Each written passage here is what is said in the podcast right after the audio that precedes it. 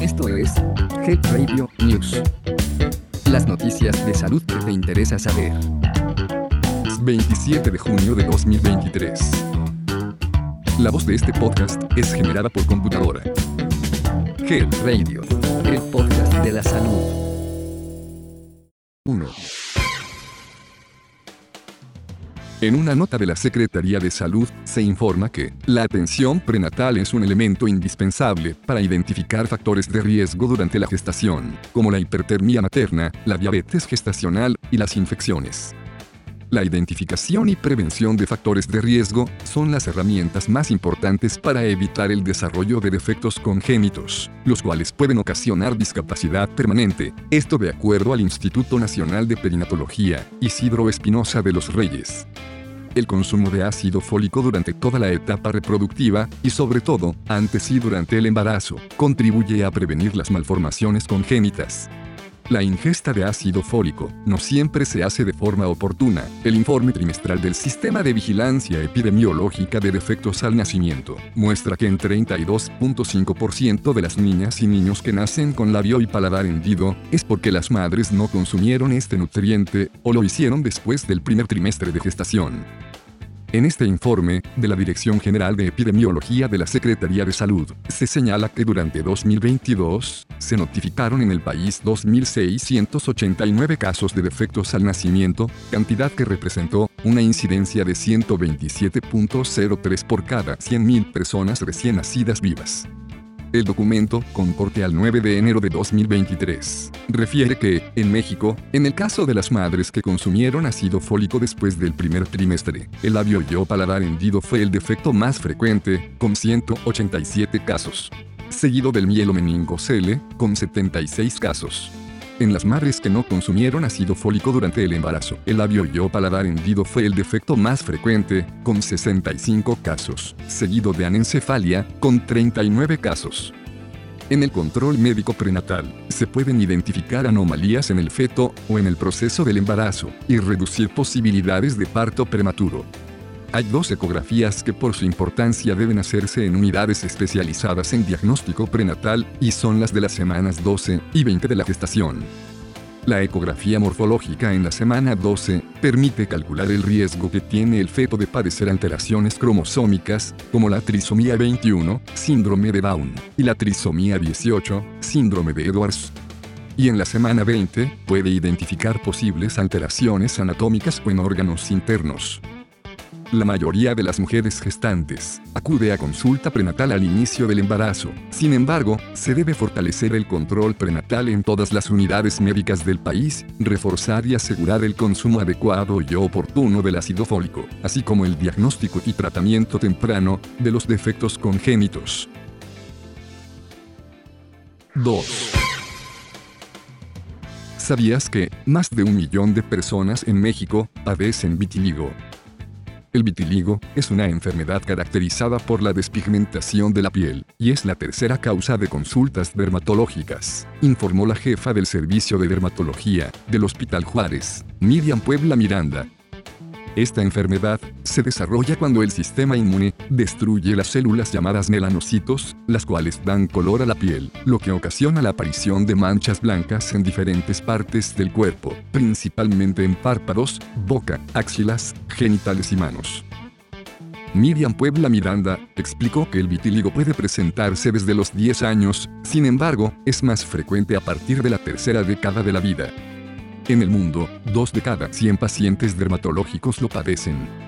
El estrés es una de las principales causas. También es recurrente en hijas o hijos de padres con enfermedad autoinmune o de tiroides. Estas personas deben usar protector solar cada 4 horas, evitar la exposición directa a los rayos del sol porque tienen más riesgo de sufrir quemaduras, y consumir una mayor cantidad de alimentos con antioxidantes y omega para reducir la posibilidad de autoinmunidad. La jefa del Servicio de Dermatología dijo que el Hospital Juárez de México brinda tratamiento integral con acompañamiento psicológico, ya que la despigmentación provoca que la autoestima de las y los pacientes disminuya. En ocasiones se sienten discriminados y dejan de hacer cosas rutinarias, porque les da pena que los vean con manchas en el cuerpo. El vitiligo es un padecimiento incurable. No obstante, existen tratamientos que ayudan a igualar el tono de la piel. Otros, como la fototerapia, estimulan el buen funcionamiento de las células de la piel a través de rayos X. La fototerapia estabiliza y detiene el progreso de la enfermedad, además, repigmenta el área de las lesiones. En el Día Mundial del Vitiligo, que se conmemora el 25 de junio, la especialista exhortó a las personas con esta enfermedad a acudir a atención médica a la clínica que le corresponda o al centro de salud más cercano a su domicilio para que reciban tratamiento. La Secretaría de Salud cuenta con hospitales de alta especialidad, como el Juárez de México, donde especialistas brindan la atención integral a personas que requieren mejorar su calidad de vida. La conmemoración de esta fecha tiene el propósito de que la población conozca y se sensibilice sobre esta enfermedad para fomentar la empatía hacia quienes la padecen. 3.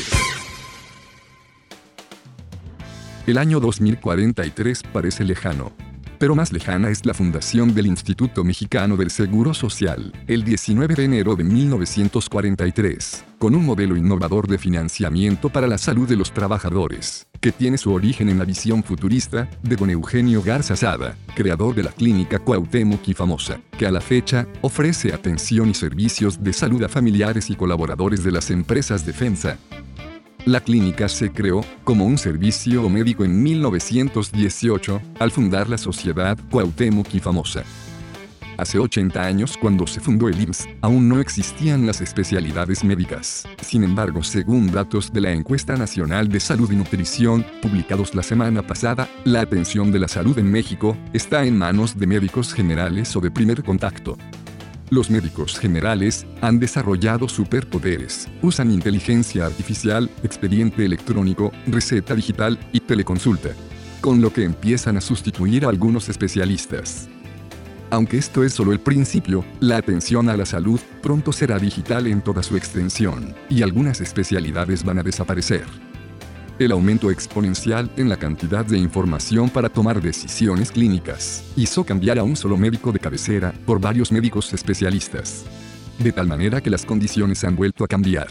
Ahora avanzamos nuevamente hacia el médico de cabecera, asistido por inteligencia artificial. Este será un gran paso si estamos de acuerdo en la validez de las siguientes premisas. 1 las tecnologías de la información y la comunicación permiten el acceso ilimitado e inmediato a información confiable, válida y útil para la toma de decisiones clínicas, que proviene de la medicina basada en evidencias. 2. Los algoritmos de inteligencia artificial superan ampliamente la capacidad humana para tomar decisiones clínicas, utilizando la mejor evidencia científica disponible.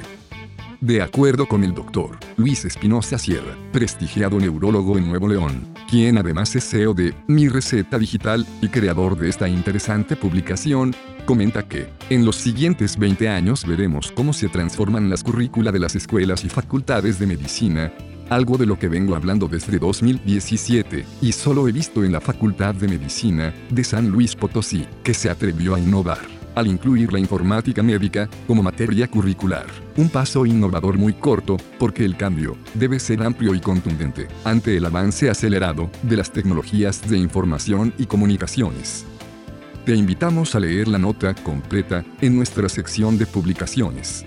Encuentra el link en el detalle del episodio y entérate a detalle cómo la tecnología está ayudando a mejorar la atención en salud.